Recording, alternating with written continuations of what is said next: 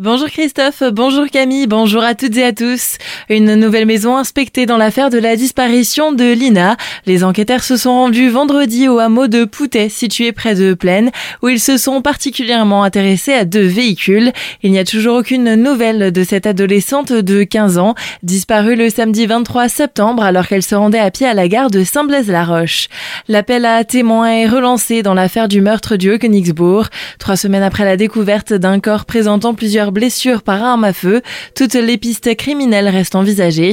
La gendarmerie appelle toute personne ayant été dans la forêt de Kinsheim le jeudi 14 septembre dernier entre 13h et 15h à contacter le 06 08 54 35 76. Les investigations continuent avec les analyses des indices découverts. Feu d'hiver toujours, le corps d'une femme sans vie a été retrouvé dans un étang à Münster.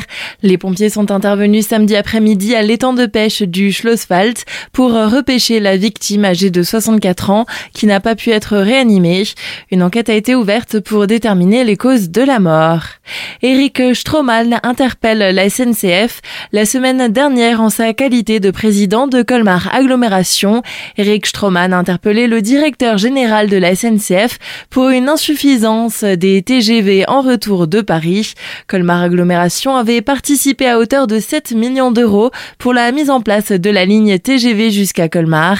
Eric Stroman explique l'origine de ce courrier au micro de Thibaut Kempf. Je constate depuis plusieurs semaines qu'on a quelques trains directs le matin, mais qu'à partir de 13h, il n'y a plus de train direct entre Paris-Est et Colmar. Donc on est obligé de changer à Strasbourg. Si les TER fonctionnaient normalement avec une attente de 10 minutes, pourquoi pas? Mais là en plus, les TER fonctionnent mal et donc je trouve tout à fait inacceptable pour une collectivité qui a participé de manière très significative à la mise en place de ce TGV qu'il n'y ait plus de retour en soirée entre Paris-Est et Colmar. Là, le service n'est plus rendu. Nous avions d'ailleurs à l'époque bloqué le paiement du dernier solde une fois qu'on a payé. On voit bien que la SNCF change de fusil d'épaule, d'autant plus que c'est une ligne très rentable. C'est là où la facturation est la plus élevée, à la fois pour les voyageurs, mais également pour les collectivités. Et donc je demande un train direct le matin et un retour direct le soir. De son côté, Brigitte Klinkert, députée alsacienne, a elle aussi interpellé le directeur général de la SNCF et aussi Franck Leroy, le président de la région Grand Est. À ce jour, aucune réponse n'a été apportée par le DG. Stop aux emballages plastiques à usage unique et au suremballage. Le SMICTOM d'Alsace centrale vient de répondre à l'appel lancé sur le sujet par l'un de ses confrères en Gironde. Un manifeste riche de 10 actions pour faire face à cette problématique a été créé pour interpeller les industriels.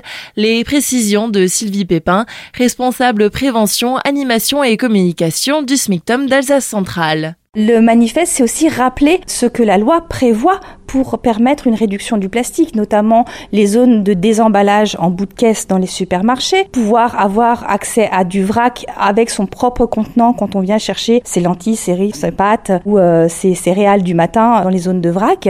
C'est aussi limiter, par exemple, le plastique de réchauffe. On a euh, dans nos modes de consommation euh, des barquettes individuelles de, de plats préparés.